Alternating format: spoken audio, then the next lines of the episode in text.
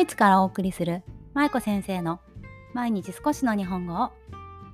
皆さんこんにちは。ドイツ在住子供日本語教師の舞子です。今日は息子の言語のレベルの移り変わりをまとめようかなと思って音声をとっております。そもそもその言語の移り変わり違う違う言語のレベルの移り変わりっていうことなんですけどまあ要は日本語力そしてドイツ語力彼のその2言語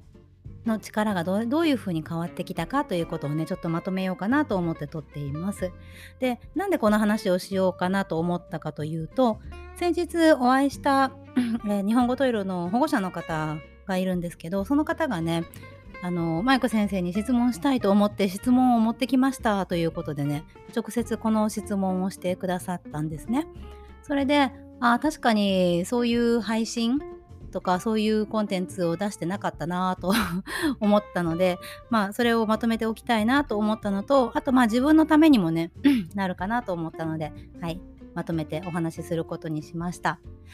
さあでうちの息子の言語レベルの移り変わりなんですがそもそもあの前提というか、まあ、うちの息子の言語環境について最初に話しておきたいんですが彼は、えー、ドイツ生まれドイツ育ちです今のところね今5歳半もうすぐ5歳半になるんですけどまあドイツで生まれてでそのままドイツで育っていて今のところ日本に帰ったり他の国に移住したりする予定はありません。で彼はもともとはずっと、まあ、私と家でねその生まれてからは家で過ごしていたんですけど彼が1歳半の時息子が1歳半の時に現地の保育園に入りました。そして1歳半からずっと保育園そして3歳からは幼稚園。で今幼稚園を先月卒園してそして9月から小学校5歳なんですけど、まあ、小学校に1年早く入学するというシステムをうちの地域がね 取っているんですね。なのでうちのあの地区に住んでいる子たちはみんな5歳入学なんですけど、まあ、それでこの9月から小学校に入学するということになっています。で5歳入学のことについては以前えー、音声配信の方でもねあのなんで5歳で入学するのっていう話をしているのでよかったらそちらの方を聞いてみてください。はい、何回目だったかな？忘れちゃいました。はい、それをまあよかったら聞いてみてください。あったあった。あ、えっ、ー、とね、224回目ですね。6月30日の放送ですね。私一応ね、リストを取ってるんですよ。リストというか、自分がどういう風にあのどんな放送をしているか忘れちゃうんでね一応 Excel にまとめてるんですけどままとめててもねもういつ何話したかって忘れちゃうんですよね。ね困りましたね。さあ まあそんなわけで、えー、と本題に戻っていきますけど息子の言語のレベルの移り変わりなんですが1歳半から現地の保育園に入ったというお話を先ほどしました。でそれでまあ我が家は 家庭環境としては夫はドイツ人私が日本人ですけど夫は日本語ができるドイツ人なんですね。であの仕事でも使っていたぐらいなのでまああの全然生活生活するのにも日本で生活するのにも問題ないし日本の会社で働くのも全然問題ないぐらいのレベルです。であの我が家の家の中ではまあ従ってそういうわけでねあの日本語環境なんですね。夫も私も息子に対して日本語を話しますし息子も私たちに対して日本語を話すという環境です。それでですねまあそういった環境の中でずっと育ってきた息子なんですがまあ1歳半から現地の保育園に入ったんですね。となるともういきなり現地語ドイツ語になるわけですよね。でそれまでは現地語といってもまああのうちの夫の両親ですねとか親戚とか、まあ、そういった人たちと関わる中でドイツ語ちょっと聞くぐらい。で全然それまではドイツ語に触れてくることはありませんでした。家の中でちょっとまあドイツ語のテレビがついてたりとか YouTube ちょっと見せたりとか言ったこともありましたけどでもそんな頻繁でもなくってまあちょっと聞いたことあるかなぐらいの感じでした。で、まあ、現地の保育園に1歳半で入ってからは、まあ、ぐんぐんとドイツ語を吸収して最初はねちょっと、まあ、ドイツ語に多分違和感はあったのかもしれないけれど、まあ、すぐに馴染んで全然幼稚園愛ちゃん保育園も楽しく行っていました。で1歳半終わって今度2歳2歳になった時にね2歳児検診？検診ありますよね。あの2歳2歳になった後の検診ね。でその検診に行った時に言語力のチェックがあるんですよね。語彙数とか、ね、どれぐらいちゃんと話せてるかっていうチェックがあったんですけどその時にあのー、のチェック表の中にね語彙の数を調べるチェック表があったんですね。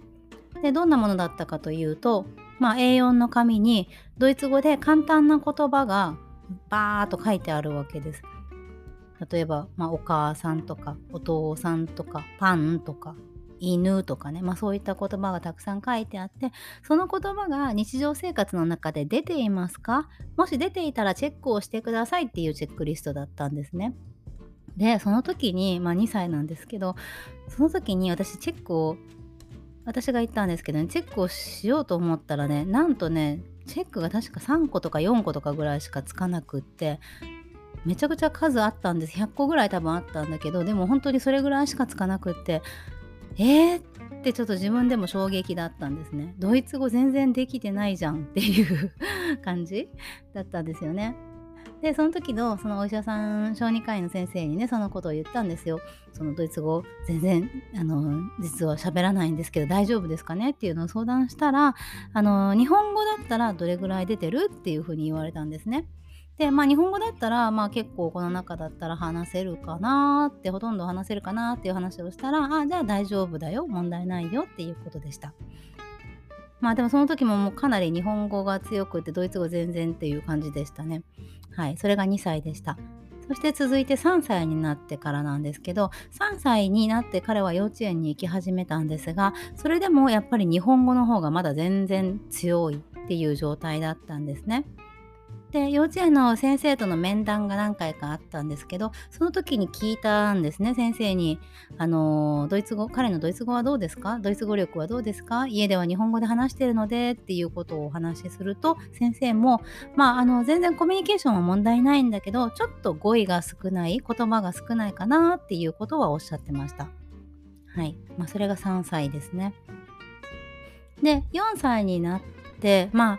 それまでずっと日本語で私も接していて現地の幼稚園保育園幼稚園って通ってきたけどそれでも日本語が強いっていう状態を保ちながら彼は4歳になりました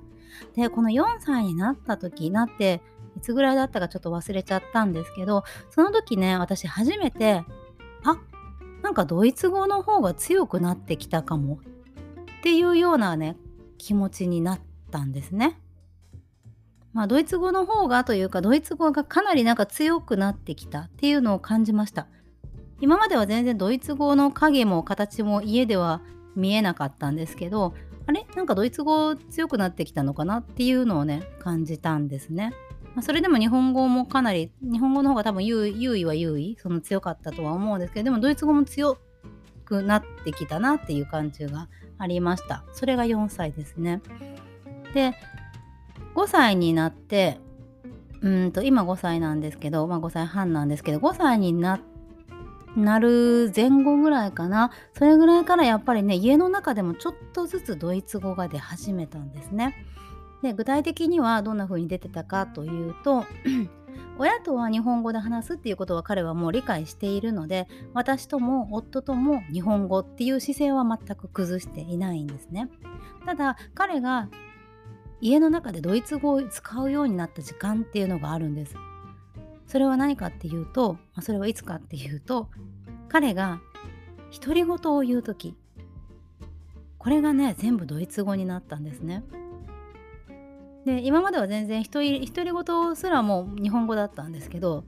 とうとうね4歳後半ぐらいとか5歳ぐらいにかけてね日本語がその日本語の独り言がなくなってもう完璧に独り言はドイツ語になったんですね。まあ、ただそれ以外の時間は全くあの ドイツ語が出ることはもうほとんどなくって、まあ、会話にドイツ語が混じったりとかいうこともなくって、まあ、たまにその単語でね分からなく日本語で言う時に何て言っていいか分からなくってドイツ語で言ったりする時は時々あるんですけどまあでもその会話をあの私たちに対してドイツ語で話しかけてくるとかそういったことは一切ありません。まあ、ただかなりドイツ語がねあの勢力を増してきてるっていうか強くなってきてるなっていうのは感じます。まあ、そして今5歳半で、まあ、9月から小学校に入学して、まあ、来年6歳になるわけです。ねやっぱり現地校に入るともうあの学校言語の力っていうのは本当に強いのでなのでもうあっという間に多分日本語なんてねあのそっちの経営でもうドイツ語だらけになっちゃうんだろうなとは思うんですけどまあねそれはもうあのね、みんな一緒だし、まあ、そこでいやいや言っても仕方ないので、まあ、私としてはできることをねコツコツ、まあ、やっていくしかないのかなという気持ちでいます。今やっている日本語タイムも、まああのー、私がやりたいから今やってるんですよね。別に前も話したけどやっぱり彼の意思っていうわけじゃなくって私が日本語を教えたい私が彼と日本語で話したいから今は続けているっていう状態。そして今も今は彼もまあ楽しんでくれている、まあ、楽しんで学べるような環境を私が作っている。なのでなんとか成立しているっていう状態なんですけどやっぱり今後ドイツ語がどんどん強くなってくるとやっぱりその日本語をもうやりたくないっていうことも出てくるかもしれないしなんでやらないといけないのっていう質問も絶対出ると思うしね、まあ、それは覚悟しておかないといけないなと思っています。まあでも大事にしたい考えとしてはバイリンガルにね育てることが全てではないんですよね。私たちが子供に日本語を教えたい日本語を伝えていきたいって思うとどうしても必死になってしまうんですね。毎日日本語をやらないととか漢字をやらないととかその日本語を話してるのに現地語が混じってきたとかいろいろ心配になると思うんですけどでもバイリンガルに育てることが正解でもないしかといって不正解でもないしその正解不正解も失敗も成功もないんですよね。なので別にそれだけが全てじゃないっていうことを親がちゃんと分かっていないとただの本当に押し付けになってしまう。そして日本語がだんだん嫌になって日本と距離を置いたり日本語と距離を置きたくなってしまうっていうことにつながるんじゃないかなと思うのでなので私は、まあ、バイリンガルにならなくてもいいやぐらいのまあねあの本当は、まあ、なってほしいっていう気持ちはもちろんあるけれどでもそれはまあ私が選ぶことじゃないんですよね。最終的には息子が選ぶことなのでもうあの嫌だって言ったらもうそのそれまでというかまあ仕方ないのかなっていう感じ。それぐらいの気持ちでやっています。なんかいろいろこう情報発信とかをしていると舞子先生は多分もうあのバリバリのバイリンガル、うん、高度な高いレベルのバイリンガルを育てるんだろうなって多分皆さん思ってる人多いと思うんですよ。でも全然そんなことなくって日本語教師でもやっぱり子供がバイリンガルになっていない人もたくさんいるし補習校の先生の子供さんとかでもそうですし別にその教師だからバイリンガルが育てられるっていうわけでもないんですね。そしてバイリンガルに育てることが正解でもないんですね。なのでま、バイリンガルに育てたいという気持ちは持ちながらもでも一番尊重すべきはやっぱり子どもの気持ち。だと思うのでなので、まあ、そこをうまく折り合いをつけながらどういうふうに楽しく日本語を学んでもらえるかっていうことを考えて環境を作っていく本当に親にできることってそれだけだと思うんですよねなので、まあ、私はこれから環境づくりをもうさらに 頑張ってなんとかこう楽しくね学んでもらえるようにしていきたいなと思っています。うん。ね。まあ、バイリンガルになったから幸せかっていうとそうでもないですしね。バイリンガルじゃないから不幸せかっていうとそうでもないしね。うん、例えばその日本語の勉強を今必死でやってる時間親が日本語を教えてる時間とか日本語教室とか補習校に通ってる時間を全て他のことに費やして何か他のことに熱中したら絶対そっちの方が楽しかったりするじゃないですか。ね、だって自分のしたいことだから。ね、だから別に日本語の勉強をしているから将来幸せになるかとかいい仕事に就けるかとかそういったことはもう全くなくって、うん。まあ、大事なのはそのどういう目的でやっているのか子供にまに、あ、どうなってほしいっていうことを親が最初にちゃんとこう考えておく。でもやっぱり一番あのさっきも言ったけど尊重すべきは子供の気持ちなのでそこにちゃんと寄り添いながらできることをしていくっていうことが大切かなと思います。はい、ということで今日は息子の言語レベルの移り変わりのまとめということで、まあざっくりですけどね、はい、生まれてから今5歳現在までの話を簡単にさせていただきました。いかがだったでしょうか？さあ、えー、明日は何だっけ？明日あれだね木曜日ですよね。そう。明日はじゃあ、えーと、子供向け配信の日になりますので明日よかったらまたお子さんと聞いてください。ちょっとこの前夏休みだったのでしばらくお休みさせていただいてましたが久しぶりなのでよかったらお子さん私の声を覚えてくれてたらいいな。はい。楽しみにしててください。それでは今日はここまでです。今日も最後までお聴きいただきありがとうございました。舞子先生の毎日少しの日本語を引き続き一緒に頑張っていきましょう。ほなまたね。Thank you.